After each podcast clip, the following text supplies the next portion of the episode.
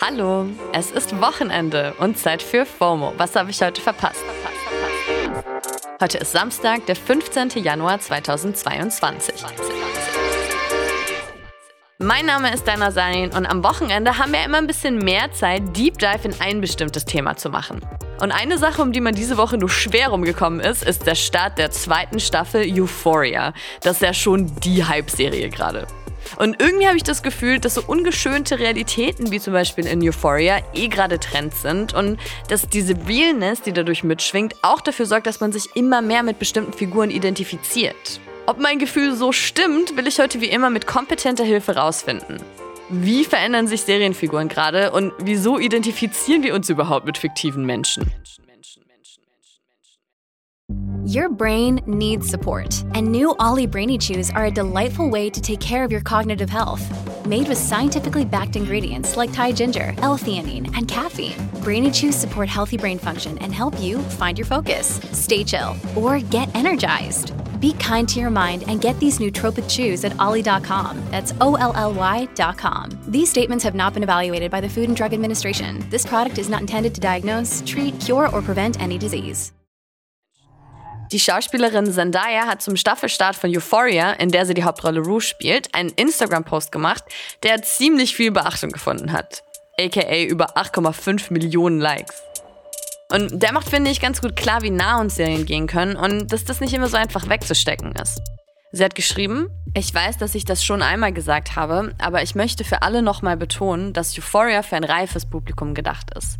Diese Staffel, vielleicht sogar noch mehr als die letzte, ist zutiefst emotional und beschäftigt sich mit Themen, die triggernd und schwer anzuschauen sind. Bitte nur anschauen, wenn ihr euch dabei wohlfühlt. Aber vielleicht kurz für die, die die Serie nicht kennen. In Euphoria geht es um Selbstermächtigung, Missbrauch, Drogen, Queerness, dem Entdecken der eigenen Sexualität, um Eskapismus, nicht verstanden werden und verstanden werden. Also irgendwie eine typische Coming-of-Age-Geschichte, ähm, ähnlich wie bei Sex Education, nur extrem viel düsterer, brutaler und in amerikanisch. Und auch andere richtig erfolgreiche Serien der letzten Monate, wie eben Sex Education oder I May Destroy You, gehen ja in eine ähnliche Richtung. Warum sind Menschen so absolut in love mit diesen Serien? Wurden solche Themen vorher nicht dargestellt? Genau das wollte ich vom Filmwissenschaftler Florian Mundhenke mal wissen. Mein Name ist Florian Mundhenke. Ich bin nach Stationen an den Universitäten in Leipzig und Hamburg jetzt seit letztem Jahr Professor für Medien und populäre Kulturen und zwar an der University of Alberta in Edmonton in Kanada. Ich beschäftige mich mit den Gegenwartsfilmen, äh, mit Streaming-Serien, äh, mit Medienkunst und im Moment habe ich auch ein Forschungsprojekt zu Virtual Reality. Hallo, was meinen Sie, wie ist das mit ungeschönten Realitäten in Serien? Verändern sich da die Charaktere gerade? Ja, wenn man sich mit populären Seriencharakteren beschäftigt, dann ähm, muss man ein bisschen weiter zurückgehen. Also vor Netflix und Amazon gab es dann HBO und Hulu, die schon in den 1990er, 2000er Jahren angefangen haben mit komplexen Seriencharakteren. Äh, man denke an die Sopranos oder Breaking Bad. Das waren Figuren, die auch Antihelden sein durften, kriminelle, amoralische Figuren. Und die waren natürlich auch aufgrund ihrer Komplexität ähm, sehr interessant. Und man wusste eben nicht genau, wie so eine Serie oder auch eine einzelne Folge ausging, weil die Figuren eben nicht ganz berechenbar sind. Und dieses, ähm, diese, sage ich mal, Komplexität von Figuren, die findet man eben auch in diesen, sage ich mal, Jugendserien wieder, Euphoria zum Beispiel, ähm, die sich eben auch mit äh, vielschichtigen Charakteren eher beschäftigen. Ich frage mich halt, wie es dazu gekommen ist, dass der Trend immer mehr zu dieser Vielschichtigkeit und Tiefe geht. Also haben auch äußere Umstände, filmische und technische Entwicklungen zum Beispiel dazu beigetragen? Ich glaube, das Wichtigste an diesen Serien ist der Faktor Zeit. Dadurch, dass man eben auch äh, Scheitern, Versuche, die zum Scheitern führen, zeigen kann, dass man Begegnungen zeigen kann mit Menschen, Figuren, die dann später gar nicht mehr auftauchen. Das macht diese Serien so interessant. Ich habe also sozusagen die Möglichkeit, durch dieses Mehr an Zeit auch mehr in die Tiefe der Figuren zu gehen oder heute auch der Streaming-Anbieter wie Netflix, die müssen nicht auf Quoten achten. Das heißt, die müssen nicht gucken, wie erfolgreich ist eine Serie in der ersten Folge, in der zweiten Folge. Wenn sie nicht so erfolgreich ist, muss sie abgesetzt werden, sondern man kann vor allem den Autoren freien Lauf lassen, die Figuren zu entwickeln. Das ist, glaube ich, der, der größte Wandel. Ja, das macht natürlich alles viel Sinn. Weniger Quotendruck, mehr Zeit, Geschichten zu erzählen, mehr Tiefe und damit ja irgendwie auch mehr Potenzial, uns in fiktiven Welten wiedererkennen zu können. Man braucht ja nur einmal auf TikTok zu schauen gerade und sieht vor allem zu Euphoria wahnsinnig viele Videos von jungen Menschen, die gar nicht fassen können, wie sehr ihnen die Serie und vor allem bestimmte Figuren aus der Seele sprechen.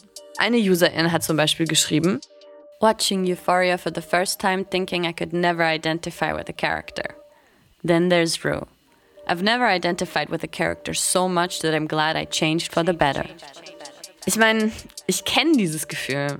Vor allem, wenn ich eine Serie richtig wegbinge, dann fühlen sich die Menschen auf dem Display irgendwann voll vertraut an. Man kennt sie und ihre Charaktereigenschaften irgendwann in- und auswendig. Und in Zeiten von Lockdowns und Quarantänen ist so ein Gefühl von Nähe ja manchmal das Einzige, was einem an vermeintlich sozialem Kontakt noch bleibt.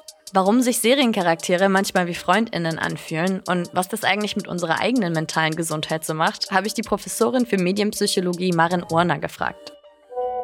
Hallo, ich bin Maren Urner, Neurowissenschaftlerin, Professorin für Medienpsychologie an der HMKW in Köln Buchautorin und Mitgründerin von Perspective Daily, einem Online-Magazin für konstruktiven Journalismus. Und ich beschäftige mich vor allem damit, wie wir Informationen verarbeiten und warum wir die Welt alle unterschiedlich wahrnehmen. Hallo! Würden Sie denn auch sagen, dass dadurch, dass Figuren immer vielschichtiger werden, wir uns auch immer stärker mit ihnen identifizieren? Oder haben das Menschen schon immer gemacht? In der wissenschaftlichen Literatur wird das erste Mal in den 1950er Jahren von sogenannten parasozialen Interaktionen und parasozialen Beziehungen gesprochen, also spricht im Aufbau von einseitigen pseudo-intimen Beziehungen von Medienrezipienten und Persönlichkeiten, die in den Medien dargestellt werden. Das heißt, das bezog sich auch schon auf Menschen, die wir dann vielleicht durch Bücher, Geschichten, im Fernsehen, im Radio und so weiter kennengelernt haben. Mit den sozialen Medien hat sich das natürlich viel mehr verstärkt, wenn zum Beispiel dann eine Persönlichkeit, die eigentlich fiktiv ist, ihren eigenen Instagram-Kanal aufrechterhält bzw. pflegt und damit natürlich soziale Interaktionen auch ermöglicht, die natürlich von anderen Menschen geführt werden, sorgt das für eine Form der Nähe, die so durch eine eher einseitige Sendung, wie zum Beispiel jetzt im Fernsehen oder im Radio wir das kennen, gar nicht möglich ist. Ja, voll.